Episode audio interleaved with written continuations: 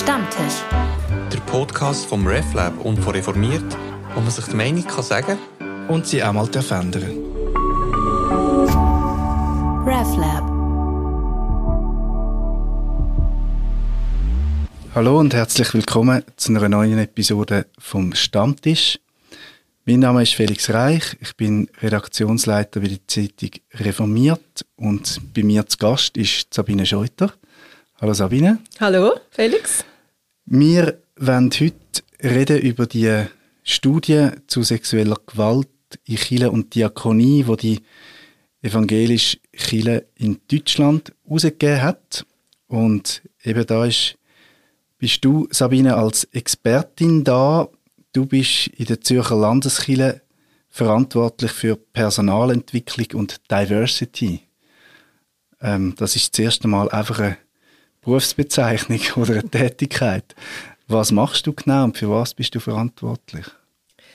Ja, also ursprünglich bin ich auch Theologin, habe auch mal im Pfarramt gearbeitet und bin schon seit vielen Jahren bei der Gesamtkirchlichen Dienst. Früher habe ich die Fachstelle Frauenarbeit und dann Frauen und Männer äh, mitgeleitet und jetzt seit dem 15. bin ich Personalentwicklung und Diversity. Also ich kann äh, das Gleichstellungsthema können mitnehmen von der alten Funktion.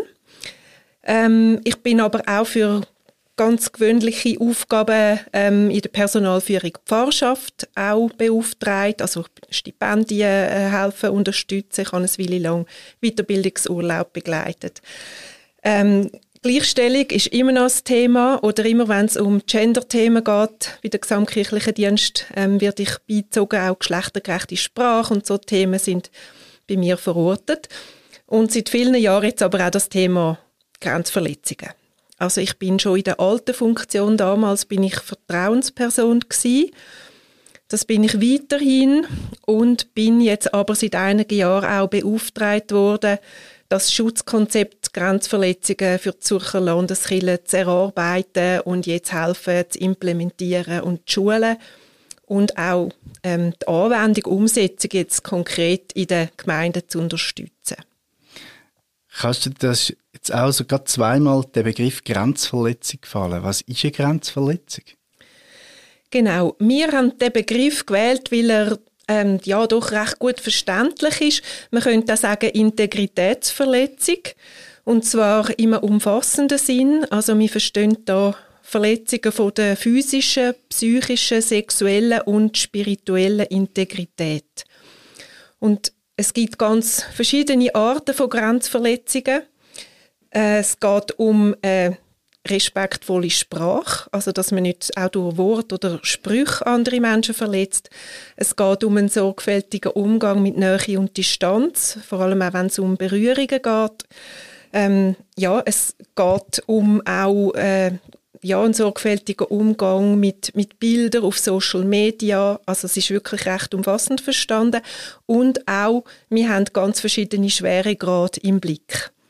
Das ist ein bisschen unterschiedlich. Andere Organisationen nennen nur das, was wir unter leichten Grenzverletzungen verstehen, nennen sie Grenzverletzung. Und dann bei den schwereren Fällen reden sie dann vielleicht von sexuellen Übergriff oder sexueller Ausbeutung. Und bei uns ist das der Oberbegriff. Und ja, es können wirklich auch ganz verschiedene Schweregrade äh, darunter gefasst sein. Und jetzt in dem Thema besteht deine Aufgabe einerseits in Schulung, also Prävention und andererseits eben auch als Vertrauensperson, wo sich Leute können melden können, die so etwas erfahren oder beobachtet haben. Genau. Also da muss man vielleicht noch ein genauer unterscheiden und das ist etwas, wo wir auch jetzt noch ein bisschen verbessern muss ich vielleicht gerade sagen. Also wie gesagt, ich bin schon lange Vertrauensperson. Das ist eigentlich die Stelle, wo Betroffene sich herwenden können. Da haben wir immer mehrere Vertrauenspersonen gehabt, also haben es auch jetzt. Wir haben zwei interne, eine Frau und ein Mann. Das ist uns auch wichtig, dass auch ein Mann zur Verfügung steht. Und wir haben auch externe, die zwar von uns beauftragt sind, also beziehungsweise dann auch gezahlt werden, aber unabhängig sind. Ich bin jetzt, seit wir das Schutzkonzept ähm, ja, am Implementieren sind, bin ich eigentlich mehr in der Funktion auch als Ansprechperson für, für Behörden oder für Leute, die Beobachtungen machen, ähm, um ihnen helfen, ähm, ja, eine Situation einschätzen oder auch helfen, wie sie am besten sollen vorgehen wo ist allenfalls auch eine externe Meldung nötig. Also, und das ist etwas, was auch gerade in dieser EKD-Studie angemahnt wird, dass man diese Funktionen noch besser muss unterscheiden oder beziehungsweise auch personell trennen. Da sind wir jetzt im Moment auch dran. Ich werde die Funktion Vertrauensperson abgeben. Da sind wir jetzt gerade dran, auch neue Leute äh, aufzubauen und wird weiterhin Ansprechperson bleiben, um so erste Einschätzung helfen machen, also so Fallberatung. Mhm. Ja, du hast die DKD-Studie schon erwähnt. Ähm, die ist viel diskutiert worden. Ich werde auch den Artikel darüber verlinken in den Show Notes. Aber kannst du vielleicht zusammenfassen? Es ist ja eine Studie, wo jetzt von der Datenlage her, von den Zahlen her nicht wahnsinnig viel aussagt, weil es zum Teil schwierig ist, an diese Zahlen überhaupt anzukommen, weil zum Teil äh, Landeskirchen, also deutsche Landeskirchen, das Zahlenmaterial, sie sagen, gern geliefert hätten, aber nicht haben können oder zu spät dran sind. Also Zahlen sind für mich nicht das Entscheidende, sondern das Entscheidende scheint eher, oder das Neue scheint eher, dass äh, die Studie äh, zusammen mit Betroffenen entstanden ist. Also es ist eine qualitative Studie auch, nicht einfach eine quantitative, die irgendwie Akten durchforstet. Ähm, ja, was, das, was ist für dich so das Spezielle an dieser Studie und vielleicht das Aussagekräftige? Was man vielleicht noch muss vorausschicken das ist eine Studie, die ähm, über 50, 60 Jahre hinweg geht und natürlich vielleicht im Unterschied zu jetzt der Schweiz Diakonie ähm, mit, mit untersucht hat. Diakonie ist ein sehr großer Arbeitgeber in, in Deutschland, wo auch viel Kindertagesstätten, äh, Schulheim äh, etc. führt. Und ähm, darum eben gibt's, sind auch viel, ähm, sind die Betroffenen sehr jung gewesen zum, zum Tatzeitpunkt. Also es ist vielleicht so eine Differenz. Es geht eben in Kirche und Diakonie. Aber was sind so für dich so die entscheidenden Erkenntnisse, die du die, den Studienbericht angeschaut hast? Ja, es sind eigentlich so wie zwei Themen wo für mich wirklich nochmal eine Erkenntnis gewöhnt war, also dass auch bei uns Fälle gibt und von der Fallzahlen her und so, das hat jetzt mich nicht sehr erstaunt, aber vielleicht doch ein bisschen Ausmaß oder eben, dass sie gewisse Mythen entlarvt hat, wo wir ja noch gern gesagt haben, ja, in der katholischen Kirche gibt es allerlei Probleme, die wir nicht haben und darum stehen wir wahrscheinlich ein besser da, weil wir kein Zölibat haben, weil wir einen anderen Umgang mit, mit Sexualität haben. Und die Studie hat gezeigt, dass das jetzt nicht so ist. Also gut, wir haben die Themen nicht, aber wir haben dafür andere. Also auch ein System von einer evangelischen Kirche kann eben ausgenutzt werden ähm, ja, von, von Tätern zum Grenzverletzungen begehen. Also das ist so das eine, so ein das, ja, ein eine Ernüchterung in dem Sinn. Und das andere, was mich schon auch recht erschüttert hat, ist schon das ganze Thema, wo durch die Betroffenen ähm, da ja, aufgezeigt worden ist. Ähm, die sind ja wirklich auf verschiedenen Ebenen verletzt worden. Also das erste Mal viele eben schon ähm, in, in jungem Alter, also Durchschnittsalter glaube ich elf ähm, ja, haben sie da zum Teil schwere ähm, Grenzverletzungen, also sexuelle Gewalt erlebt.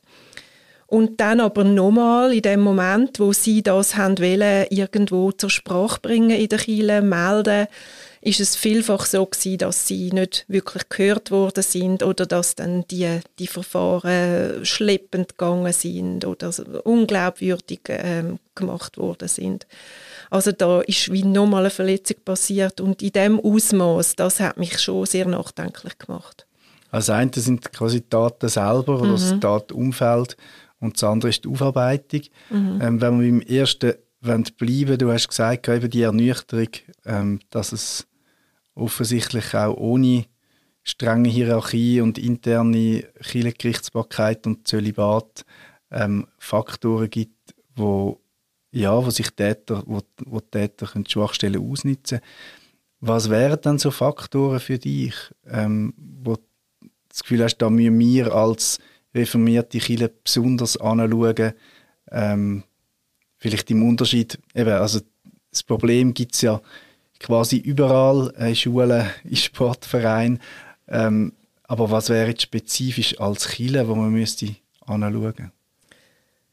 Ja, das ist allweg schon spezifisch, dass bei uns ähm, so eine gewisse Autorität von Personen, die bei uns arbeiten, also jetzt in der Studie ist auch äh, wie betont, es sind sehr viele Pfarrer. Ich tue jetzt da nicht immer gendern, weil es wirklich sehr groß mehrheitlich äh, Männer sind, ähm, wo da aufgezählt sind.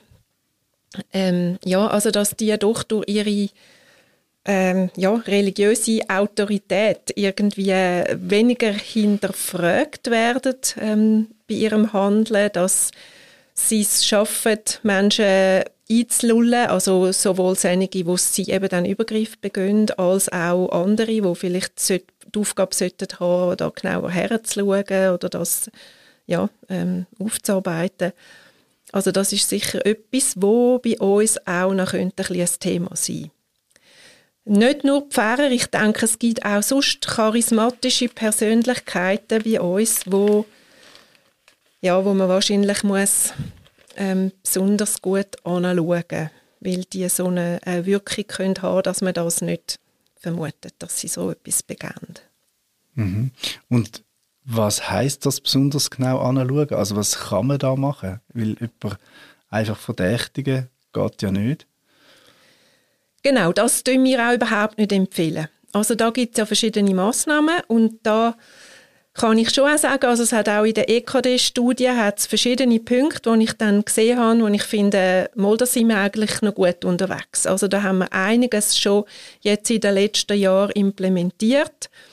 Ähm, ja, zum Beispiel? Zum Beispiel eben, dass wir einen Verhaltenskodex haben, dass wir da einen Haufen Regeln zusammengestellt haben. Das sind zum Teil auch Sachen, die schon vom, vom Gesetz her schon festgeschrieben sind, aber wo wir da mit dem auch den Leuten nochmal in Erinnerung rufen.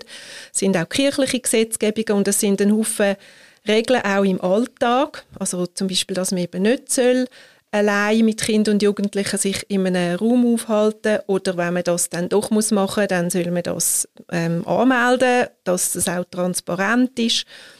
Äh, solche Sachen.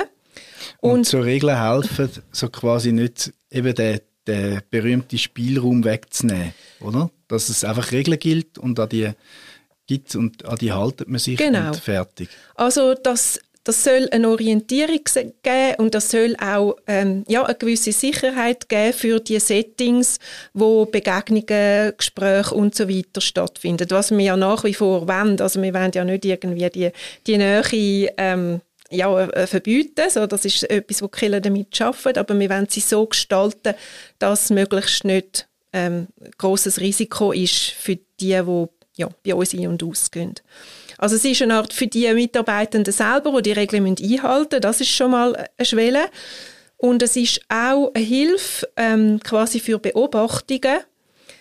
Also dass Mitarbeitende, die jetzt sehen, dass jemand von den anderen Mitarbeitenden das nicht einhalten, ähm, die können oder sollen auch der Kollege, Kollegin darauf ansprechen. Und das werden wir auch wirklich im Alltag äh, als ganz normal ähm, einführen, so dass es, dass man kann eben darüber reden, dass das auch nicht etwas ist, wo man sich muss hüten oder der andere schon ganz verdächtig oder so, sondern einfach ja, wir haben doch unsere Regeln, gell, das ist so nicht in Ordnung oder ja.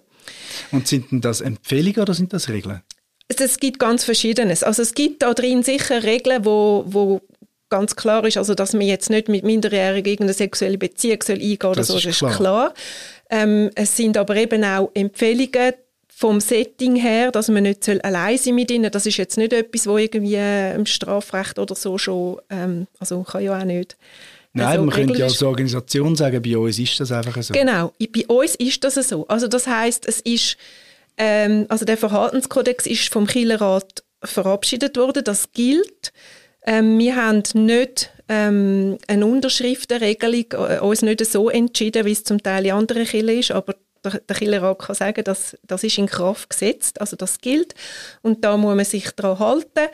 Es hat bei einzelnen ähm, ja, bei einzelnen Themen hat es dann schon einen Spielraum, weil man kann ja auch nicht jede Situation bis ins Detail regeln. Oder es muss schon möglich sein, dass man dass es zwar nicht äh, zu den Aufgaben vom Pfarrer gehört, ein Kind allein mit dem Auto zu transportieren, aber es kann mal eine Situation geben, wo es nötig ist und dann soll man aber die Eltern informieren oder man soll es ähm, Team jemand sagen, dass es einfach transparent ist. Also wir, bei, bei solchen, so, solchen Regeln haben wir eine Art wie auch eine Empfehlungen für den Umgang mit Ausnahmen. Aber so, dass es eben sichtbar bleibt und möglichst nicht soll missbraucht werden. Und eben, dass es auch eine Hilfe ist, ähm, dass man das wie gegenseitig kann gut beobachten so Und das, wenn jetzt bei einer Person mehrere so Beobachtungen gemacht werden von verschiedenen Personen, ähm, dann sagen wir ja auch, eben zuerst einmal ansprechen und vielleicht ist es dann gut nachher. Und wenn es aber sich wiederholt, ähm, das Gefühl hat, das nützt nichts, dann sollen die das den zuständigen Personen in der Kinderpflege melden. Und wenn dort mehrere Meldungen reingehen, dann ist das ein Anlass, um da genauer herzuschauen. Also das ist dann auch wieder quasi eine Schwelle, dass das dann von der Person angesprochen wird, allenfalls ein Personalgespräch gibt. Und das alles soll quasi auch verhindern, dass es zu noch schwereren Grenzverletzungen kommt. Dass das in einem frühen Stadium, am besten schon im Alltag oder sonst allenfalls auf personalrechtlicher Basis kann, kann geklärt und verhindert werden.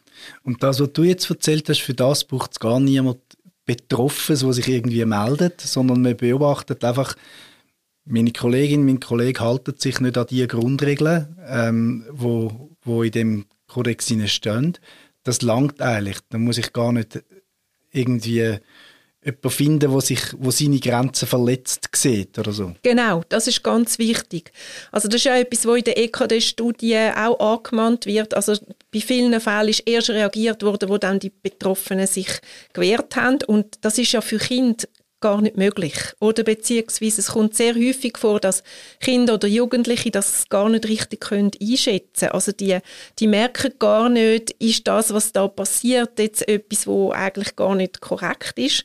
Also auf das darf man ja nicht abstützen, sondern da ist wirklich ähm, die Institution und Pe Personen, die bei uns arbeiten, verantwortlich, ähm, vorzugehen und so etwas zu melden. Genau. Und was du jetzt beschrieben hast, wenn wir jetzt eben bei der, nach dem Verhaltenskodex bleiben, das passiert alles in der Gemeinde raus. Also das, das, kommt gar nicht bis zu dir quasi. Genau.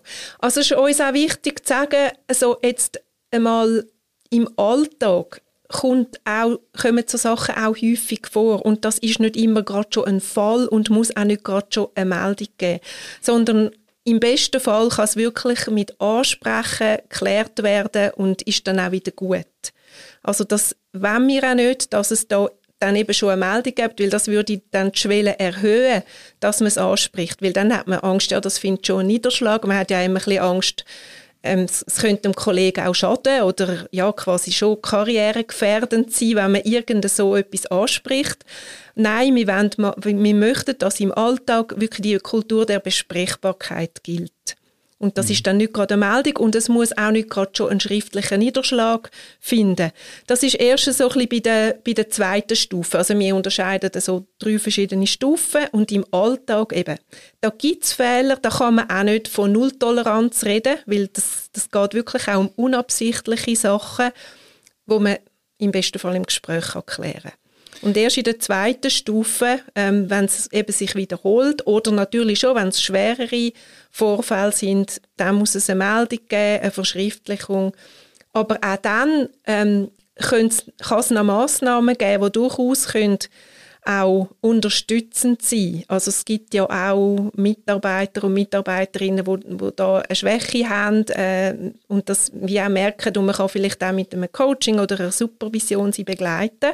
Aber man muss natürlich schon ein bisschen ernster vorgehen und sagen, es, es darf sich dann aber doch nicht wiederholen und sonst müssen wir noch weitere Konsequenzen ziehen, die dann können bis zu einer Kündigung allenfalls gehen. Wie sind denn deine Erfahrungen bis jetzt mit dem Verhaltenskodex? Also sowohl in Schulen, Schulungen ähm, wie auch Rückmeldungen aus der, aus der Gemeinde? Also so, wo das allererste Mal der Verhaltenskodex sichtbar wurde, ist, da haben wir so gemerkt, ähm, ja, wir haben sehr verschiedene Rückmeldungen gehabt. Es hat Einzelne gehabt, die schon gefunden ah, endlich, und jetzt kann ich mich orientieren und weiß auch, was gilt und für Lager hilfreich und so. Also häufig sehe ich, die da schon viel Erfahrung haben in diesem Bereich, sind eigentlich froh darum.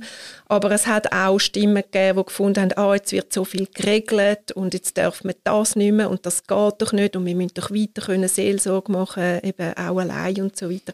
Hat es viel Vorbehalt gegeben. Aber ich denke, jetzt mit den Schulungen können wir da auch sehr viel erklären. Und auch ein bisschen Angst nehmen. Also eben, dass wir versuchen, vor allem in der Alltagskultur wirksam zu sein.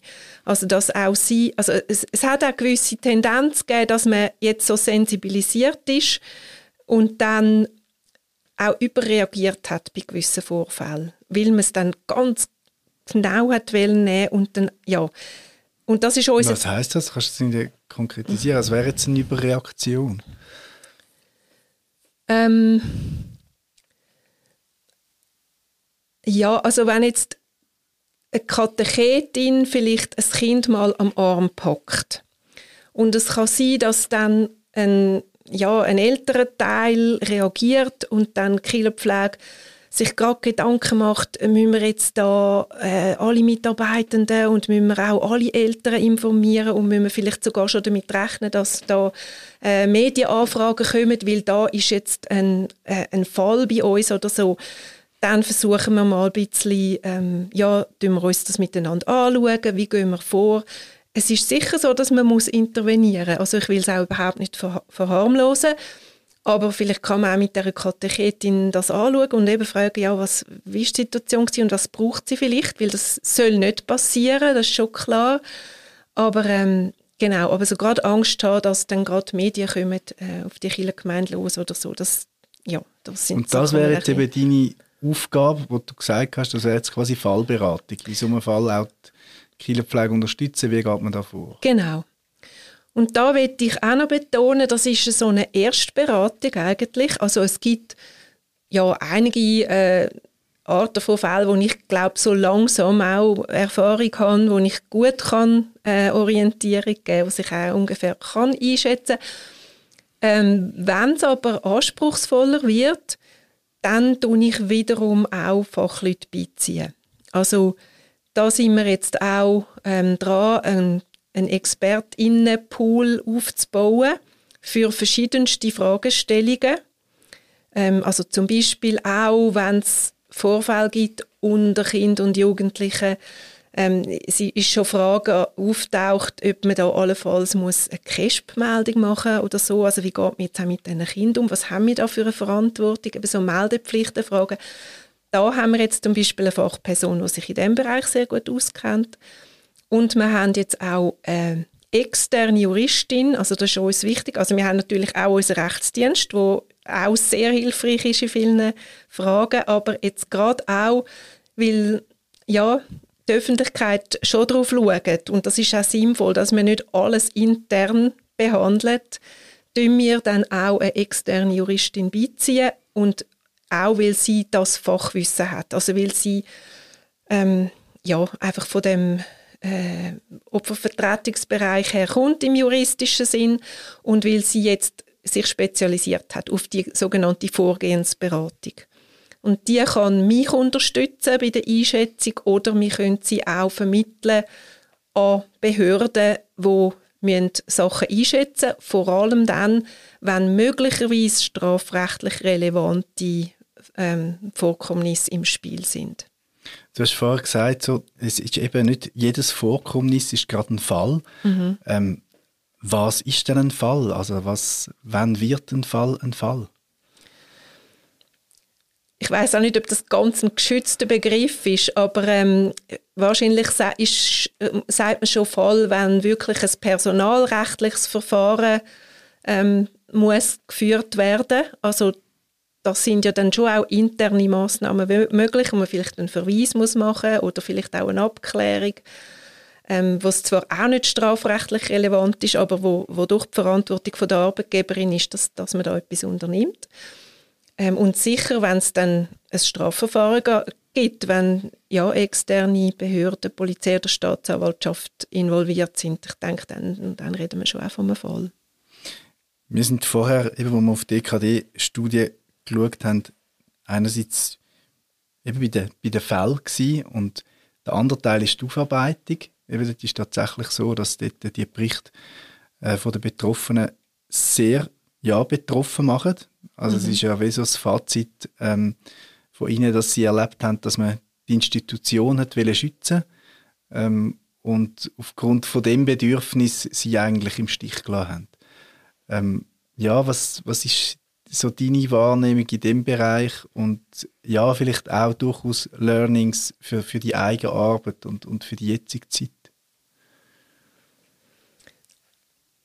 Also ich, als ich das gelesen habe, bin ich wirklich schon sehr also in mich gegangen, aber auch quasi, ich habe mir durch überlegt, was habe ich schon für Anfragen gehabt und mir überlegt, habe ich echt richtig reagiert ähm, bei solchen, ja, bei solchen Meldungen. Und ja, also ich muss sagen, ich kann mich jetzt nicht oder kaum an, an Fälle erinnern, wo ich mir vorstellen kann, dass mir das dermaßen nicht ernst genommen hätten. Also jetzt, äh, ich glaube, ja, Meldungen, die jetzt bei mir gekommen sind, also gut, ich muss auch sagen, ich habe ich auch müssen einiges lernen da, oder ich habe auch gemerkt, dass bei Betroffenen, die sich an mich gewendet haben, ähm, dass man da wirklich muss sehr aufmerksam sein muss, weil manchmal kommen sie und, und fragen etwas und wollen mal nur schauen, wie ich reagiere und das kann ich wie gar nicht so richtig einordnen. Aber sie wollen mal schauen, nehme ich sie ernst und erst wenn das dann stimmt, dann erzählen sie auch noch etwas anderes und da habe ich zum Teil auch Fehler gemacht, weil ich so wie die ersten Anfragen vielleicht nicht so richtig eingeordnet habe. Da habe ich dazugelernt. Ich hoffe, ich ich kann das jetzt besser. Also was, so wie ein Abtasten, ja, auf welcher Seite stehst du genau, eigentlich da? Ein bisschen die also bist du so ein ja. Teil vom mhm. System oder? Ja, genau. Ja. Auf meiner Seite quasi. Ja, genau.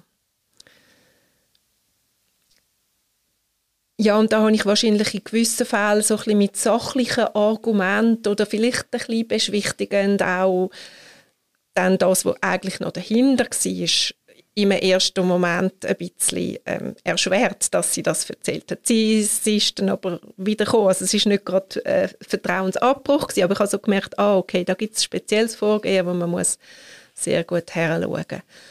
Und ich habe mich an ein paar Fälle, also was ich vielleicht auch noch muss sagen, man muss ja noch unterscheiden, ähm, jetzt die EKD-Studie, die, die hat nur sich mit Fällen befasst, wo bei Minderjährigen, also Kindern und Jugendlichen, äh, begangen worden sind. Und ich habe jetzt auch die vor allem bei uns im Blick, weil es gibt nochmal andere, ähm, sexuelle Belästigung und so, bei Erwachsenen, dort ist es nochmal etwas anderes, dort ist es manchmal noch schwieriger zu reagieren. Aber bei, wenn Kinder und Jugendliche betroffen sind, hoffe ich wirklich, haben wir das genug ernst genommen, bei den Sachen, die wirklich jetzt bei mir vorbeigekommen sind. Ähm, ich kann mich an, also sehr viel sind es auch nicht, aber äh, einzelne Fälle erinnern, wo wir einen, einen Weg gefunden haben, ähm, das zu hören, ich glaube auch zu anerkennen und auch, wie, was ganz wichtig ist, ähm, im Umgang quasi mit dieser Schuldfrage, also diesen Betroffenen zu sagen, also euch hat damals überhaupt keine Schuld getroffen, auch wenn sie ja manchmal auch schlechtes Gewissen haben und ganz vieles bei sich suchen. Also das ist, das ist ganz wichtig, dass man kann sagen, das ist wirklich die Verantwortung von dem kirchlichen Mitarbeiter, dem Pfarrer oder was es war, ähm, und ist keine Schuld bei dir so oder bei ihnen.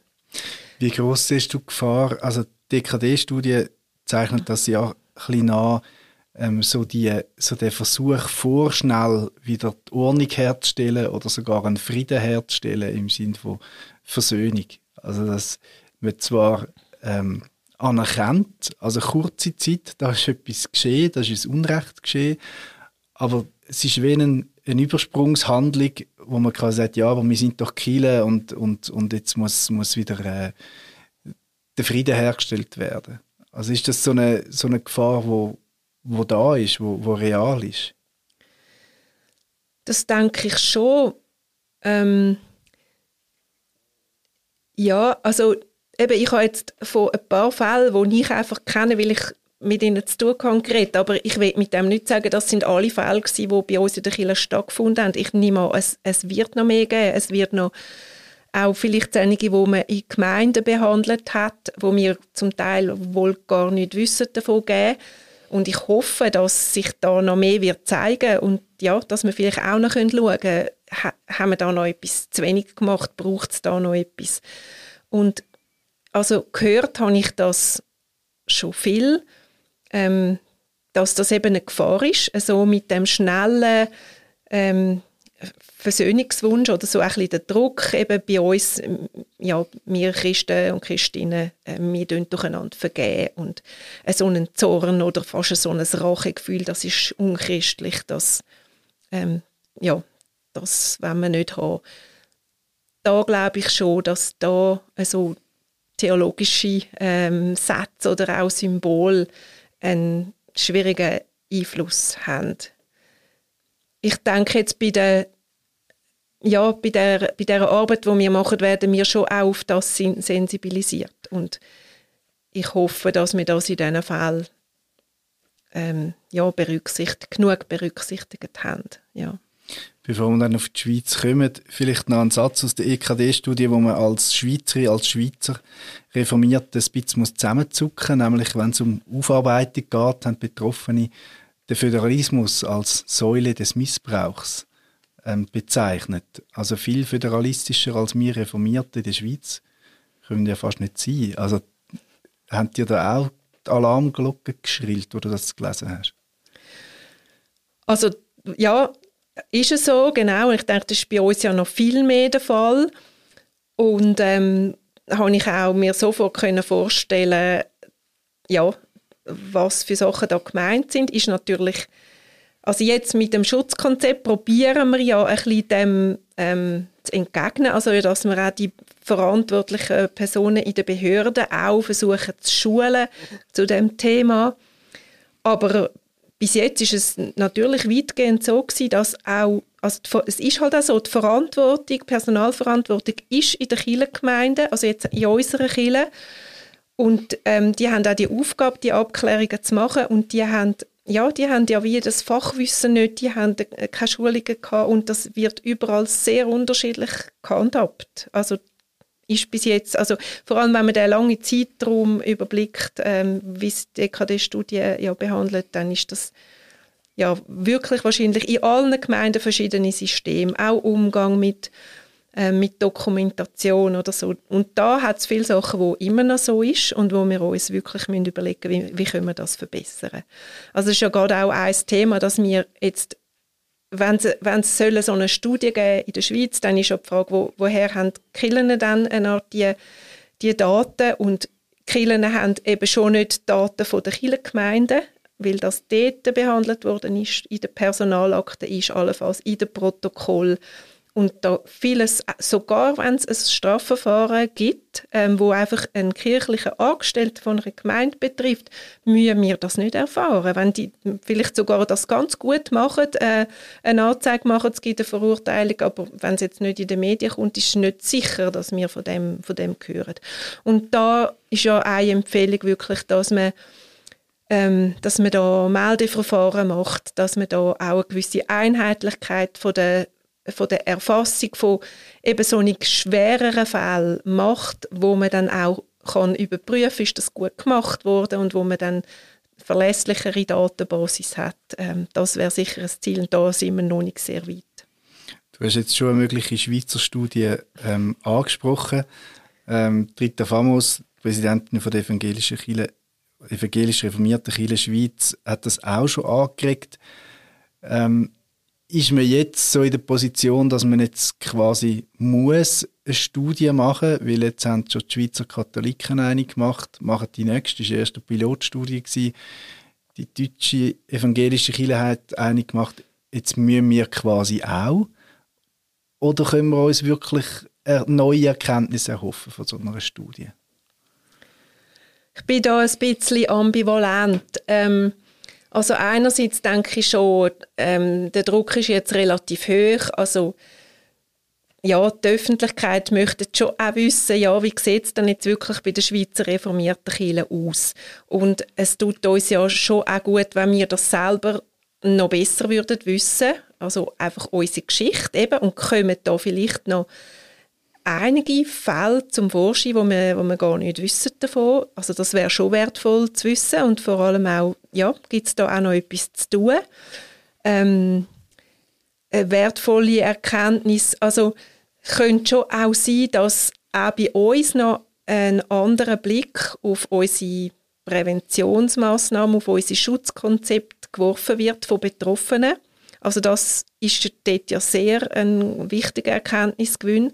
Und da muss ich sagen, da haben wir in der Schweiz wirklich eine, eine rechte Lehrstelle. Also ich glaube, in Deutschland ist auch durch die Anerkennungskommissionen ist doch jetzt seit einigen Jahren ähm, haben sich mehr Betroffene äh, gezeigt und auch organisiert. Also das ist jetzt wirklich auch ein gewisses Gegenüber, wo auch ja in die Studie mit einbezogen worden ist. Und ich glaube, da das ist in der Schweiz auch noch nicht so weit. Oder ich, ich, ich will mich da sehr gern besser kundig machen. Ich weiß, es gibt betroffene Organisationen, die, die ich kenne, sind einfach mehr oder so ein bisschen die prominenten Exponentinnen von ihnen sind eher in der katholischen Kirche äh, die Heime oder die Heime oder haben sie dort Übergriffe erlebt. Und ich weiß gar nicht so recht, wo die sind, wo jetzt mit ihnen, wir mit ihnen könnten zusammenarbeiten für so eine Studie oder einfach auch überhaupt, um zum unsere Massnahmen, die wir jetzt überlegen, auch mit ihnen könnten ähm, ja, abstimmen oder ihre, ihre Erfahrungen mit einbeziehen. Also die müssen wir zuerst noch suchen oder ja, einladen, dass sie sich melden, wie auch immer, oder über die Organisationen. Genau. Ähm, also, ich denke, das wäre schon wertvoll. Ähm, es gibt auch Stimmen, die dagegen sprechen. Also ich denke, es muss wirklich noch diskutiert werden. Also es gibt, ich habe auch kürzlich mit einer Fachperson geredet, die gefunden hat, du, eigentlich Studien haben wir eigentlich schon genug. Wir haben jetzt die katholische Studie, die auf die Schweiz bezogen ist, wir haben die EKD-Studie, die auf evangelische Kirche bezogen ist und man kann daraus so viel Erkenntnis gewinnen, dass es eigentlich lange zum Wissen, was haben wir jetzt zu tun.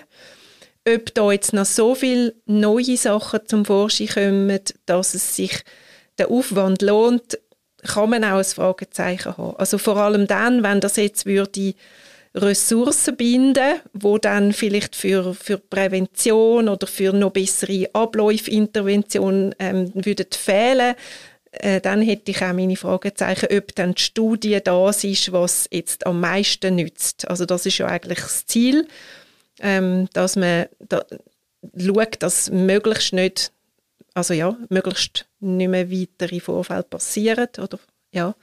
Und sicher, Aber es kann ja durchaus auch einen, einen Nutzen haben, im Rückblick zu anerkennen, oder? Genau, also für die, ist. ja, das ist die andere Seite. Also dass äh, nicht weitere passieren und auch, dass man wirklich dem, ähm, also da her schaut, äh, was die Betroffenen auch zu erzählen haben. Also wenn das ein Hauptfokus ist von dieser Studie, dann finde ich das sehr wichtig. Vielleicht gibt es ja noch andere Formen für das, aber also das ist auch mal wichtig und nötig. Das würde ich auch sagen. Jetzt in der medialen Berichterstattung wird ja sehr schnell, wenn es um Studien geht, ähm, auf Zahlen fokussiert, auf irgendwelche Hochrechnungen. Ähm, wie wichtig sind Zahlen? Weil dort ist es ja ein bisschen schwierig. Ähm, ich weiß nicht, ob es eine Untergrenze gibt, wo man kann sagen, wenn es drunter ist, ist gar nicht so schlimm. Wäre ja komisch. Oder ob man dann eben mit anderen Institutionen vergleicht, aus dem Bildungsbereich, aus dem Sportbereich und sagt, ja, im Vergleich zu den Sportvereinen oder vom Turmverband stehen wir gut da. Das wäre ja ein bisschen absurd. Ähm, also welche Rolle spielen dann Statistiken oder Zahlen für dich überhaupt? Ja, für mich ist das schon ein bisschen schwierig, eben weil man gar nicht weiß, was soll man alles zählen. Weil, wie ich vorher gesagt habe, so die verschiedenen Schweregrade von Grenzverletzungen. Ähm, es ist schnell auch nach der katholischen Studie ist bei uns gefragt worden, ja, wie viel, wie viele Fälle von Grenzverletzungen habt ihr denn? Und da muss ich zuerst mal sagen, ja, von was reden wir denn? Also im Alltag kommt das ganz häufig vor und aber auch erst eigentlich, wenn man sensibilisiert wird, ähm, stellt man es überhaupt fest und in dem Sinn haben dann Kirchen, Wäre eine höhere Zahl ja vielleicht sogar jetzt genau, bei, bei niederschwellig, also bei, bei nicht schweren ja, Fällen wäre es ja vielleicht sogar gut, wenn die zunehmen. Genau. Das heisst, also, dass man genauer Das heisst nicht, dass quasi die Vorfälle zunehmen, aber dass man darauf achtet und irgendwie damit umgeht, dass das soll zunehmen.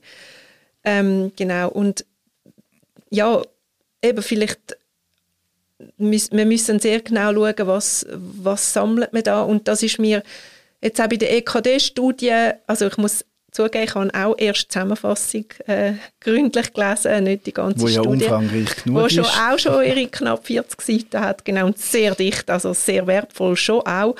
Aber ähm, dort ist ja einfach von sexualisierter Gewalt die und das ist auch ein sehr weiter Begriff.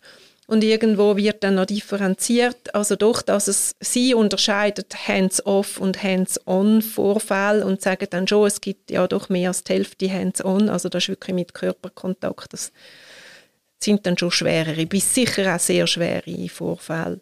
Aber ähm, ja, es ist auch nicht so ganz klar, was man dann da anschaut. Und da bin ich jetzt auch nicht so sicher, ja, was hilft das, wenn man das dann so ganz genau in Zahlen versucht zu erfassen. Aber es müsste eine qualitative Studie sein für dich. Das wäre sicher wünschenswert, ja. Mhm. Ja, diese Diskussion wird uns sicher noch begleiten, was äh, die Studie anbetrifft. Ähm, ich werde die Artikel aus dem Reformiert sicher verlinken, dass Sie die auch noch lesen können. Auch der Bericht von der Forumstudie, die Zusammenfassung, die tatsächlich aufschlussreich ist. Ähm, dir herzlichen Dank für den Besuch am Stammtisch und euch eine gute Zeit. Ciao miteinander.